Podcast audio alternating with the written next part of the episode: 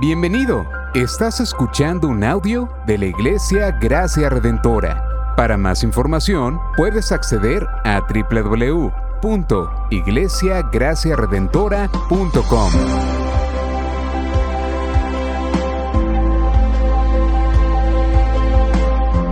En la exposición de la palabra, el pastor Xavier Torrado.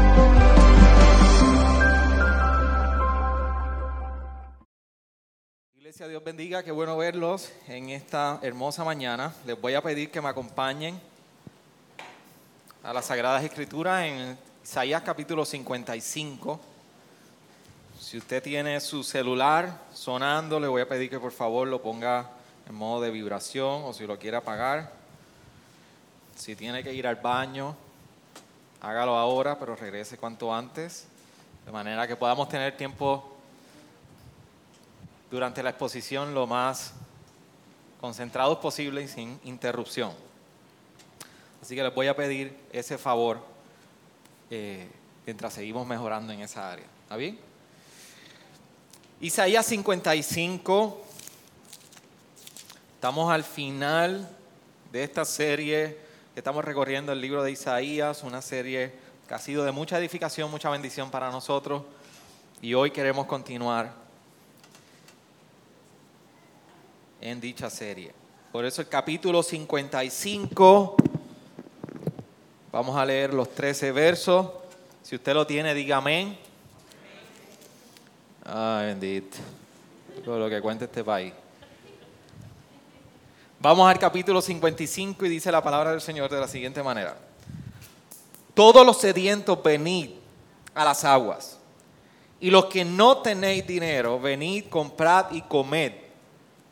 Venid, comprad vino y leche sin dinero y sin costo alguno. ¿Por qué gastáis dinero en lo que no es pan? Y vuestro salario en lo que no sacia. Escuchadme atentamente y comed lo que es bueno. Y se deleitará vuestra alma en la abundancia. Inclinad vuestro oído y venid a mí.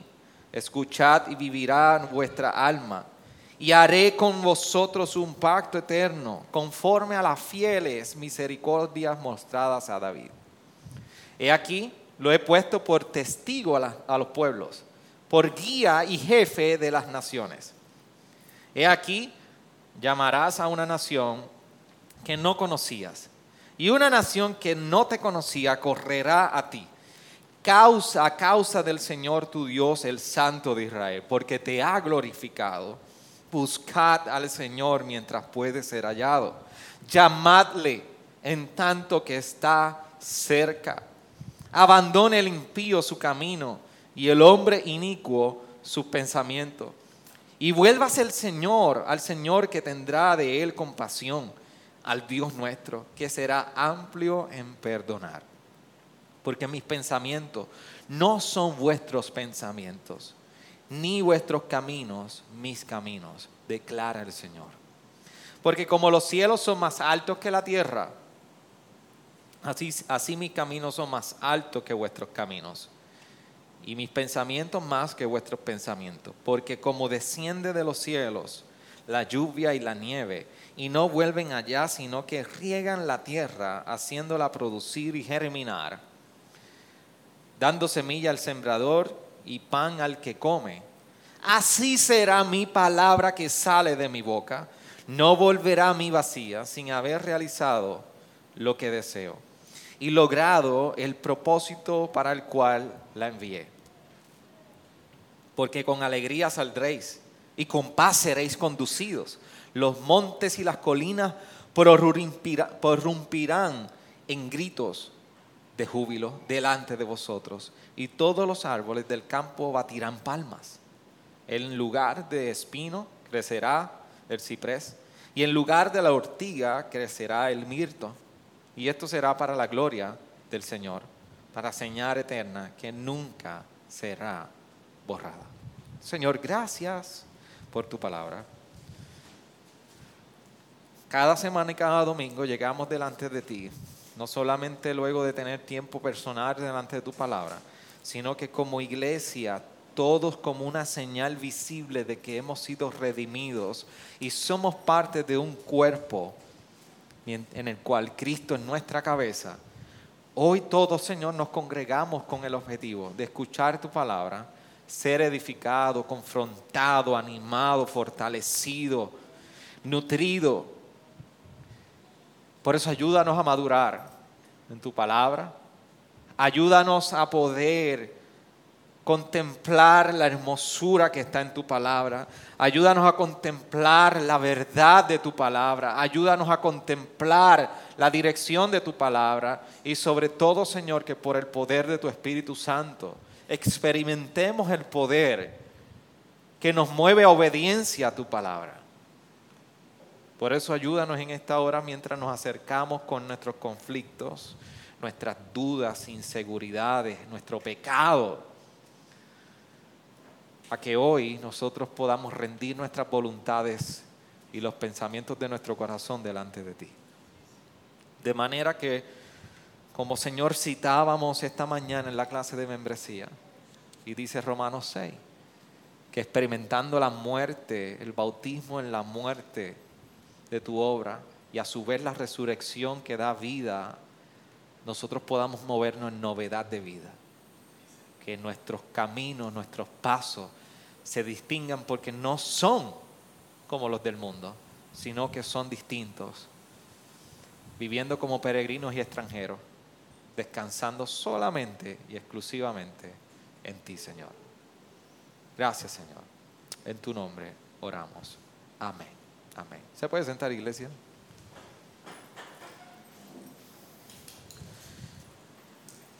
Así que Isaías 55. Y Isaías 55 me recuerda en una ocasión que luego del huracán María, nadie quiere vivir esos días, pero han dejado una memoria en nosotros hasta que, hasta que el Señor venga, nosotros nos vayamos con Él, nos manda a buscar. Así que ese tiempo de María, todos, todos sabemos lo difícil que fue la primera semana, pero yo recuerdo una vez y, posiblemente de las pocas, pocas veces que me alineo en esto con Pastor Joel, llegó a casa, llamó, vamos para allá, vamos a hacer algo. Y yo no sé si tú te acuerdas, Joel, pero llegaste a casa como hace dos semanas o tres del huracán, ¿verdad? Yo creo que fue poco tiempo. Y nos dio un hambre y dijimos, vamos, ¿habrá algo abierto por ahí? Y nos fuimos Joel y yo. Y encontramos la única pizzería abierta en el área de Atillo y fuimos a pedir una pizza caliente. Y cuando estamos pidiendo, el que nos está tomando la orden nos dice, y hay Coca-Cola fría.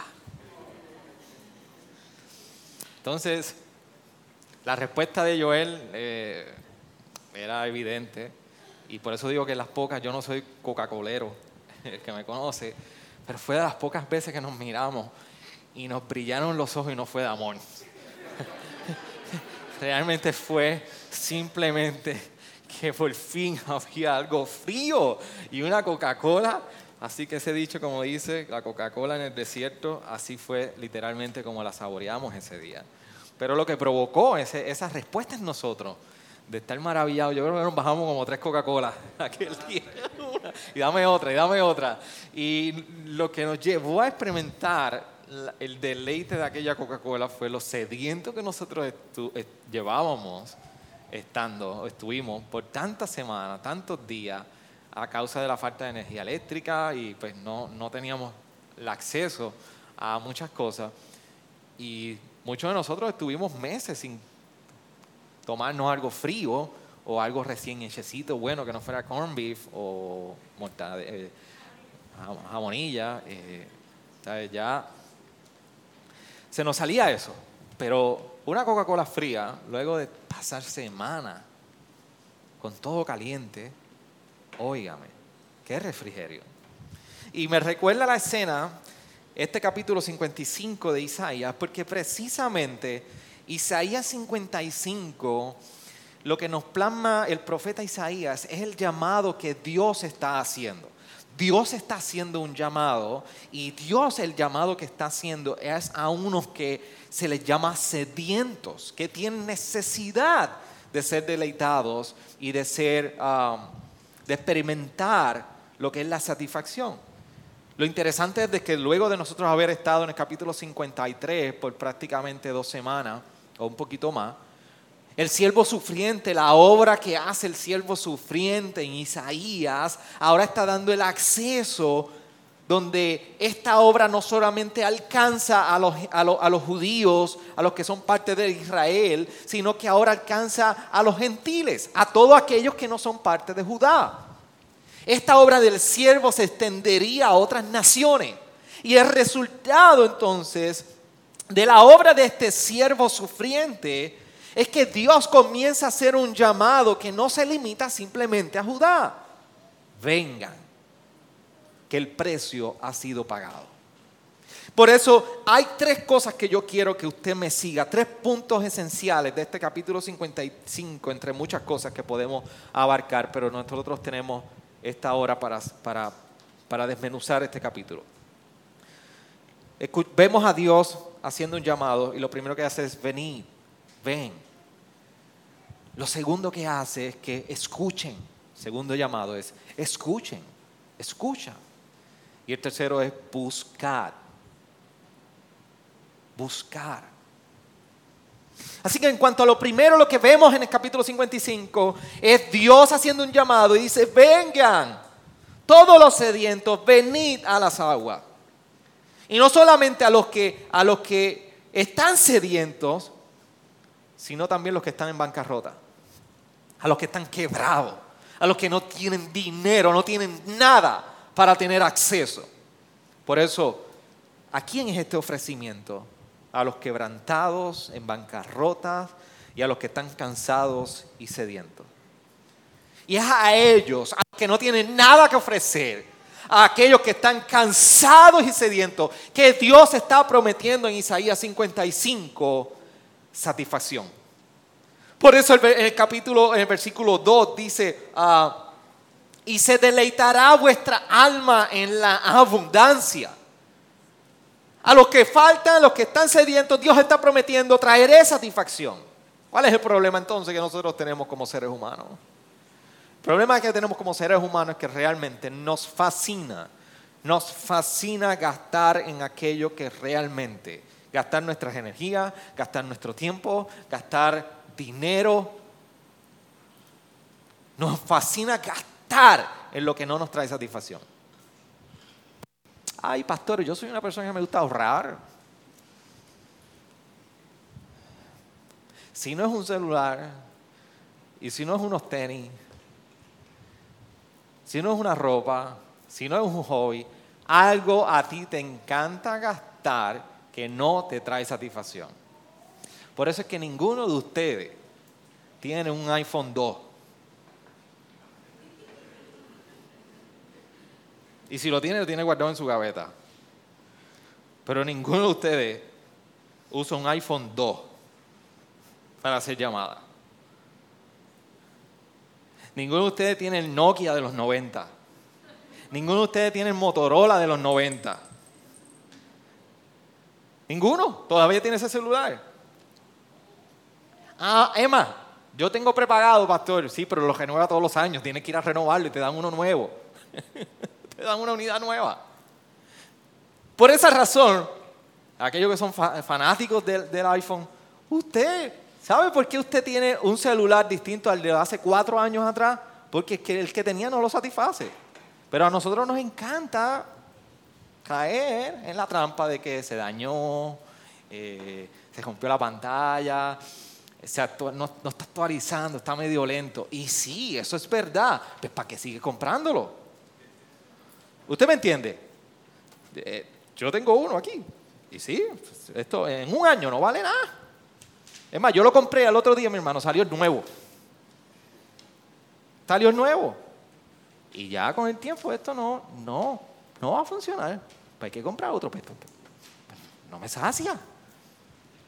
Entonces nos fascina a nosotros poner toda la energía y hasta el dinero en aquello que no, que no nos satisface.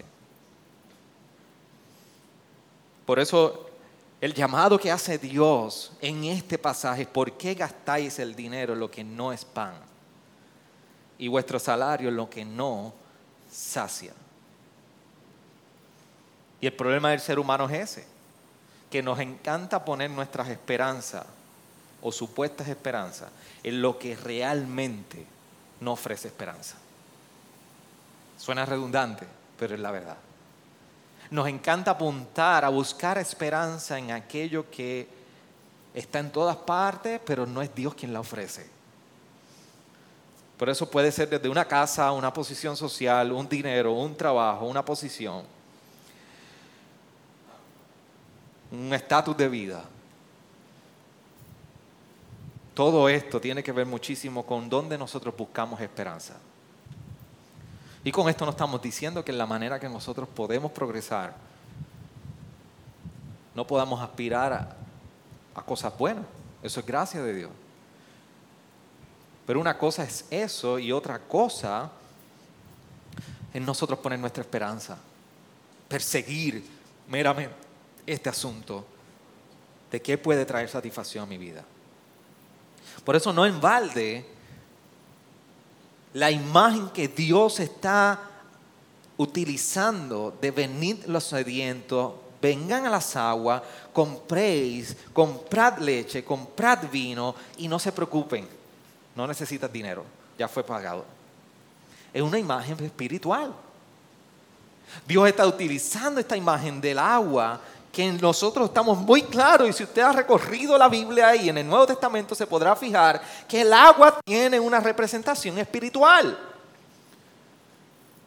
Es una imagen que da vida a una realidad espiritual. Por eso cuando nosotros vemos en, en, capítulo 4 de Juan, vemos a la samaritana yendo allí al pozo y se encuentran con Jesús y Jesús le está diciendo en una imagen figurativa la realidad espiritual que ella puede tener y ella puede experimentar. Es que, tú quieres que de esta agua, pero yo tengo una que salta para vida eterna. Y si tú supieras quién yo soy, tú me pedirías de esa agua a mí y nunca más tendría sed. Es una imagen espiritual, la misma imagen que estamos viendo aquí. Los quebrados, los que ya no tienen nada que ofrecer los cansados y sedientos. A ellos Dios está diciendo, ven y deleítate. Ven y encuentra descanso. Ven y encuentra saciedad para tu sed. En tu enfermedad, en tus relaciones, en tu matrimonio, en tus metas, en tus inseguridades, en tus tensiones en el hogar, los problemas en el trabajo, los problemas económicos, en todos ellos Dios nos está recordando a nosotros, iglesia. Ven que yo tengo para saciar. Y nos confronta, ¿dónde estás gastando tu dinero? ¿En dónde estás poniendo tu esperanza? Y hace el llamado a los quebrados y sin dinero. Y lo más hermoso es que dice, compra y no tienes que, no tienes que pagar. No necesitas dinero. Se nos dice en el capítulo 53, el siervo sufriente tomó el lugar y tomó el pago que le correspondía a nosotros. Por esa razón a nosotros se nos dice que lo que ya necesitaba ser pagado ha sido pagado. El siervo sufriente lo ha pagado. Esa es la condición del ser humano. Cuando nosotros vemos la realidad espiritual del ser humano, es una, una, realidad que nos lleva a que espiritualmente estamos quebrados, en bancarrotas y sedientos. Y la invitación que hace Dios en gracia a nosotros es que nosotros podamos ir a Jesús. Nos invita Jesús a encontrar esta satisfacción, a encontrar este deleite y a encontrar el pago que solamente Él ha podido ofrecer. Así que por eso hace el llamado de vengan. Pero lo segundo, lo segundo que va atado a esto primero es cómo nosotros entonces, y la pregunta que tenemos que hacer es, ¿cómo nosotros podemos recibir lo que Dios ha ofrecido? Dios, nos está ofreciendo saciarnos. Dios nos está ofreciendo que encontraremos el deleite en Él. Dios está ofreciendo que podamos venir y comer sin ningún pago. Ese es el ofrecimiento de Dios a nosotros. La pregunta es, ¿cómo entonces recibo lo que Dios me ha ofrecido? La respuesta la vemos a partir de la segunda parte del verso 2 en adelante. Escuchen. Escuchando, nosotros podemos recibir lo que Dios ha ofrecido. ¿Y por qué es importante? ¿Cuál es el mensaje que debemos escuchar para estar conscientes de lo que Dios está ofreciendo? El versículo 3 nos dice, inclina vuestro oído y venid a mí, escuchad y vivirá vuestra alma y haré con vosotros un pacto eterno conforme a las fieles misericordias mostradas a David. Es interesante porque, ¿qué fue lo que le dijo a David? Bueno, segundo de Samuel 7, vemos que uno de los pactos que hace Dios con David es que le dice que su trono será establecido por siempre, eternamente. Y de igual manera, también en Samuel, el mismo Dios que le dice a David que él será un padre para él y él será como un hijo para él. Así que lo hermoso del pacto de Dios con su pueblo en toda la palabra es que hay un componente relacional. Por ejemplo, aquí nos está diciendo que este pacto que Dios establecería con los que escuchen, venid, respondemos a su llamado, a su ofrecimiento, escuchamos y nos está ofreciendo un pacto eterno. Y nos dice que ese es el cumplimiento del pacto que él hizo con David en misericordia. Pero si recorremos todo lo que dice la palabra y los pactos que Dios va haciendo y cómo van creciendo cada uno de esos pactos, en Noé lo vemos que establece el arco iris como una señal del pacto que él hizo con el ser humano. Génesis 9. Después vemos el pacto con Abraham y la circuncisión de mi pueblo. Génesis 17. Y en el Sinaí vemos entonces un pacto que Dios hace con su pueblo, donde la señal era que rociaba la sangre sobre el pueblo. Éxodo 24. Pero en esta ocasión, en Isaías 55, no nos está hablando de una señal de arcoíris, no nos está hablando de una señal de circuncisión, no nos está hablando de un rocío de la sangre sobre las personas. Ahora nos está hablando que la señal sería una señal eterna, para siempre. Y la señal eterna de este pacto es que la redención de todas las cosas. De que esto, como está, no se quedará así para siempre. Que Dios cambiará y traerá cielos nuevos, tierra nueva y todo será transformado. Es la redención de todas las cosas de la cual Pablo hablaba en Romanos, donde decía que aún la misma creación aguarda la redención que este mundo corrompido como está a causa del pecado no quedaría así. Esta es la imagen que en Isaías 55 trae. Al final, cuando en el verso 13 comenzamos a ver una imagen del ciclo de la vida y de creación y nueva creación, distinto. Cuando dice, en lugar del espino crecerá el ciprés.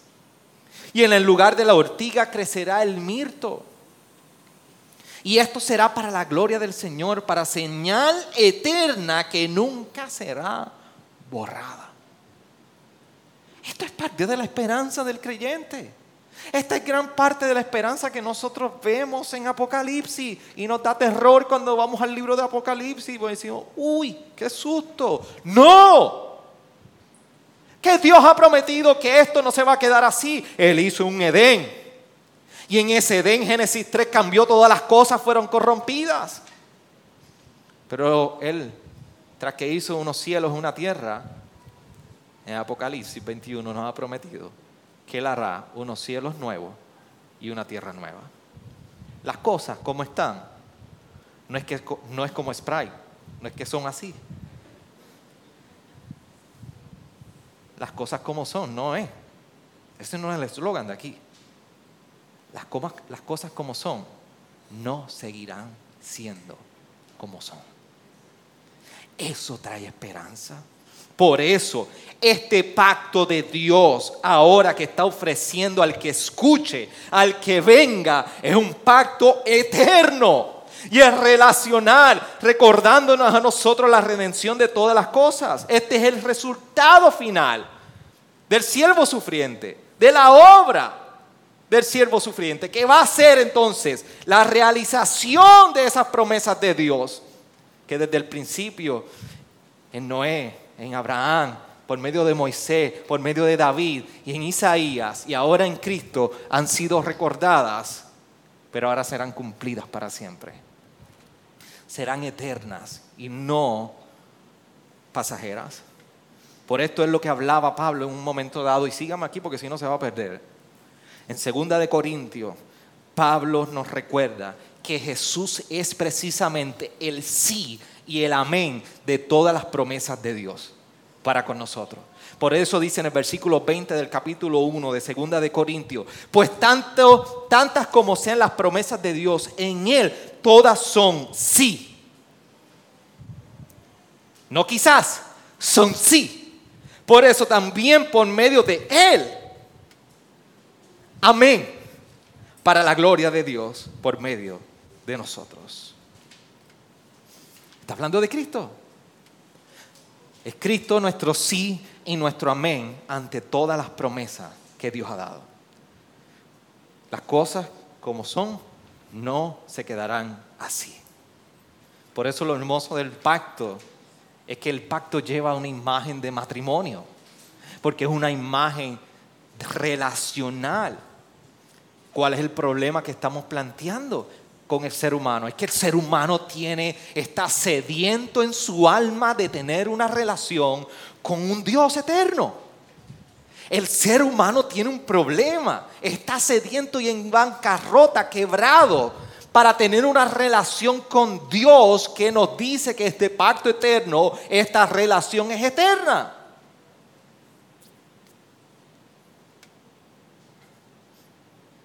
Lo más hermoso es que precisamente en Jesús se cumple la promesa para ti y para mí de esa relación eterna con nuestro Dios es Jesús principalmente en quien tú y yo encontramos la promesa de Dios que ha hecho ese pacto contigo y conmigo, donde tú entramos en una relación como si fuera de matrimonio. La única diferencia es que es eterna.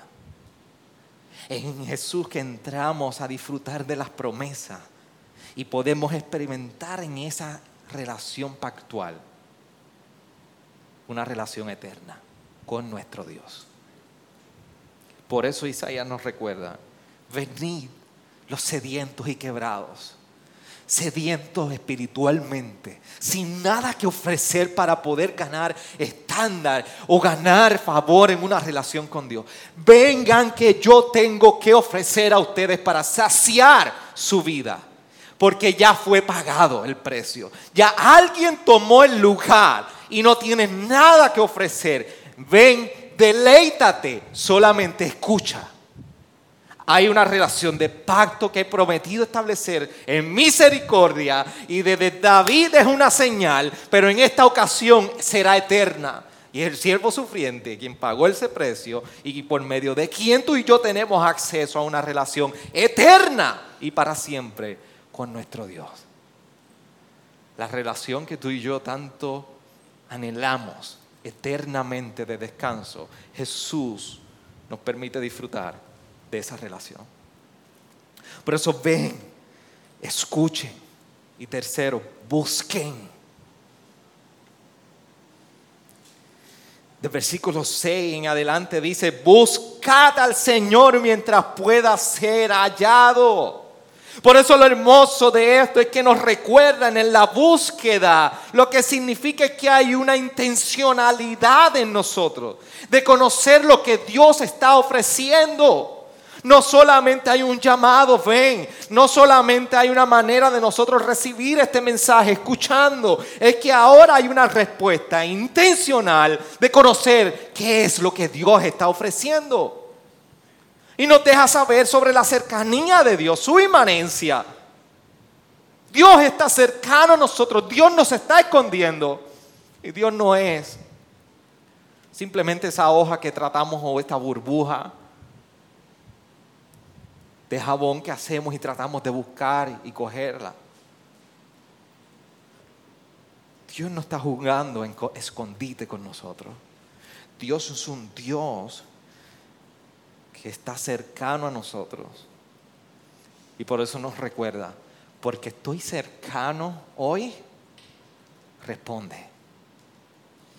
Porque estoy cercano, responde ahora. Porque un día será tarde. Un día será tarde. Ninguno de nosotros responde. ¿Sabe cuál es el problema de la tecnología? Y dentro de la conexión global que nosotros tenemos a nivel mundial, que tú y yo nos podemos conectar y puede estar, Brian puede estar en Japón y nos podemos textear. Pilito puede estar en Europa y podemos textearnos. El problema que tenemos es que texteamos y no contestamos. Y el pastor ahí, ¿cómo tú estás? ¿Cómo tú estás? ¿Cómo tú estás? Orando por ti, orando por ti. Me la saqué, perdón.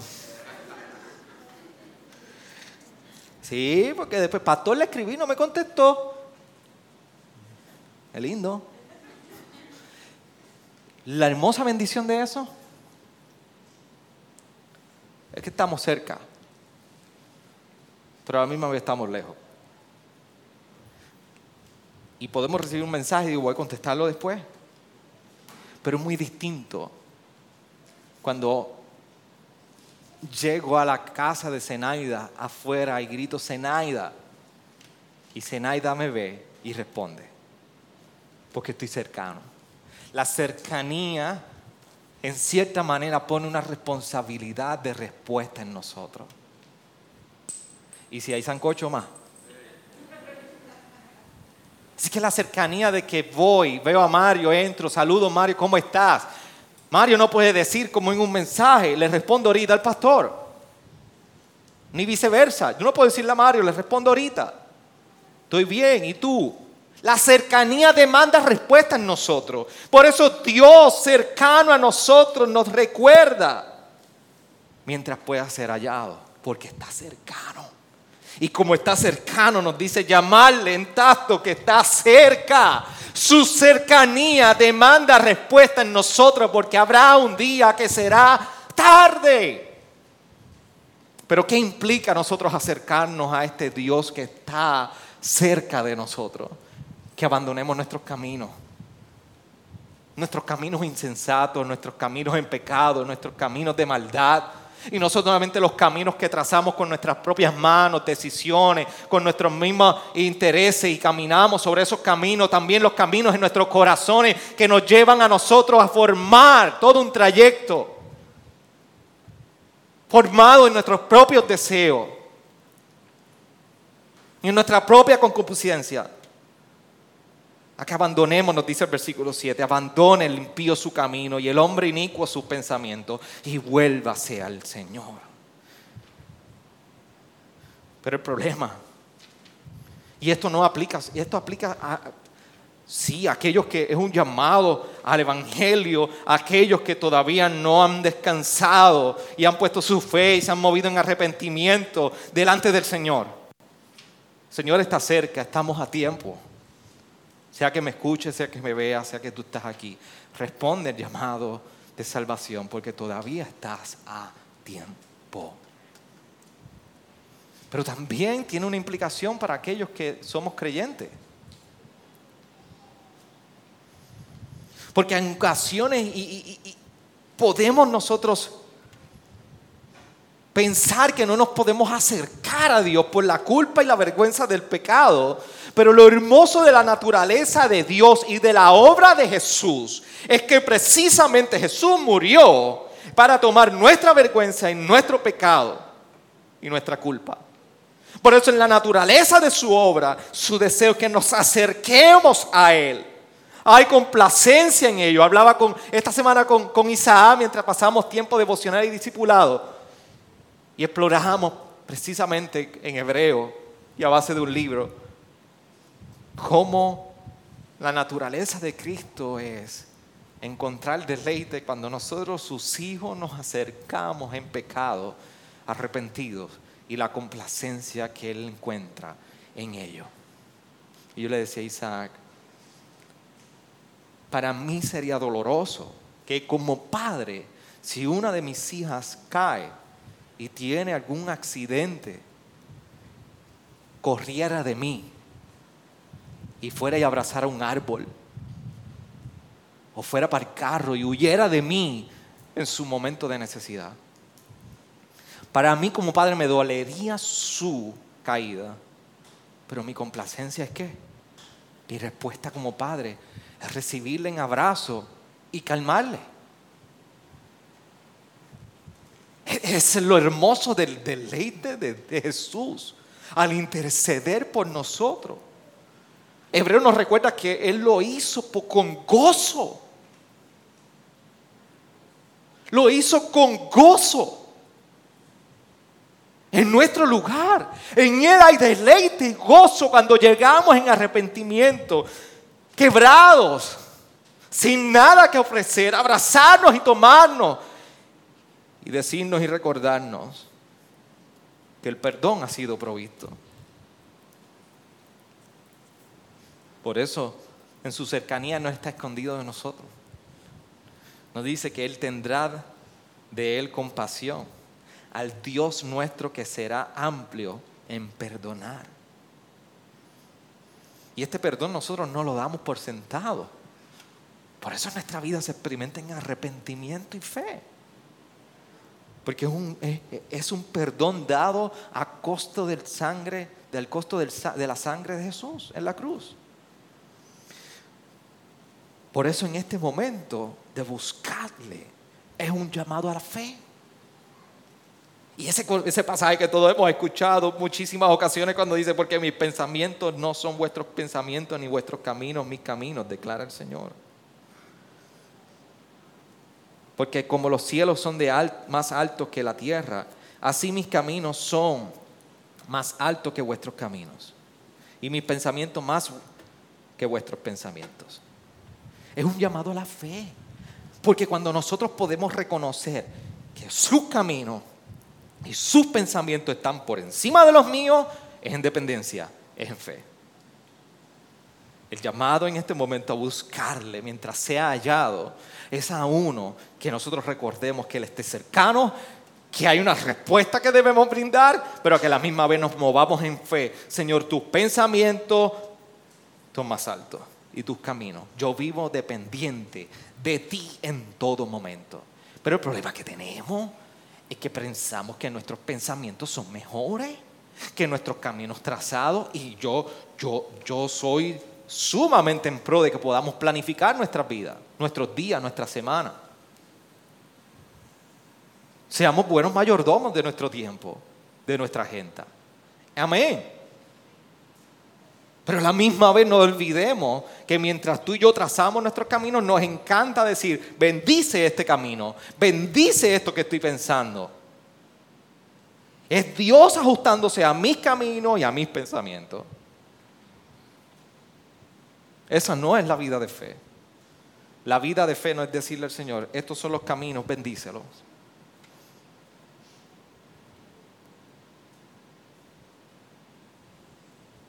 La vida de fe es que podamos ministrar todo bien en nuestra vida y decir, Señor, en oración tengo estos planes, pero por favor ayúdame, porque tus pensamientos y tus caminos son mayores que estos. Si estoy mal, ayúdame, corrígeme. Y buscamos sabiduría y buscamos el consejo de Dios y vamos a la palabra. Pero sobre todo es que nuestra voluntad terca, egoísta y rebelde podamos someterla delante de Él y podamos decir, dependo de ti. Por eso ante este llamado que Dios hace, ven, escucha y busca, nosotros podemos descansar en la promesa de Dios. Es que lo que Él ha ofrecido y las promesas que Él ha ofrecido, Dios nunca falla en su propósito. Sus promesas, su ofrecimiento, Él no falla en ello. Dios es fiel. Por eso en el versículo 11 dice, así será mi boca que sale de mi boca, no volverá a mi vacía, mi palabra que sale de mi boca. No volverá a mi vacía sin, sin haber realizado lo que deseo y logrado el propósito para el cual envié. Porque con alegría saldréis y con paz seréis conducidos y los montes y las colinas prorrumpirán en gritos de júbilo delante de vosotros. Y con todos los árboles del campo batirán palmas. Miren qué hermosa imagen de libertad. El pueblo que estaba en cautiverio ahora será conducido en libertad. Y miren lo hermoso de las promesas de Dios, que no fallan conforme a su propósito. Es que en lugar de, en traerá libertad en lugar de cautiverio, traerá gozo en lugar de miedo y traerá paz en lugar de conflicto. Es un pueblo transformado en una tierra y un mundo transformado. Esa es la hermosa y misma promesa que aplica a ti a mí. Que Dios hace un llamado a nosotros, un ofrecimiento, que lo escuchemos en arrepentimiento y lo busquemos de igual manera. Porque Él está transformando su pueblo con la esperanza de un mundo transformado. El problema y lo que significa esto como problema para nosotros es que le queremos decir a Dios lo que está bien y lo que está mal en nuestras vidas. Pero hoy Dios hace un llamado a nosotros. Ven, busca. Ven, escucha y busca. Este precisamente era el mensaje de Jesús. Este precisamente era el llamado de Jesús. En Juan 14, en un momento dado, hay un banquete del rey. Y hablando la invitación, algunos rechazaron esa invitación. Pero allí el rey seguía insistiendo, busquen, llamen. Y a los que se les dio la invitación primera, no se les recibirá. Al que responda, será recibido. Y el rey hoy está haciendo ese llamado. Pablo nos recuerda que este es el llamado de Dios a nosotros. En 1 Corintios 26, 29. Cuando dice, pues considerad, hermanos, vuestro llamamiento. No hubo muchos sabios conforme a la carne, ni muchos poderosos, ni muchos nobles, sino que Dios ha escogido lo necio del mundo para avergonzar a los sabios. Y Dios ha escogido lo débil del mundo para avergonzar a lo que es fuerte y lo vil y lo despreciado del mundo ha escogido Dios lo que no es para anular lo que no es. Para que nadie se jacte delante de Él. Es Dios llamando, Dios escogiendo.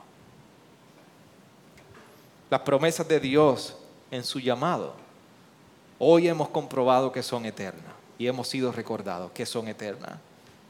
El rey victorioso ha hecho su llamado. La pregunta que yo tengo para ustedes, iglesia, ¿nuestra respuesta entonces es pasajera?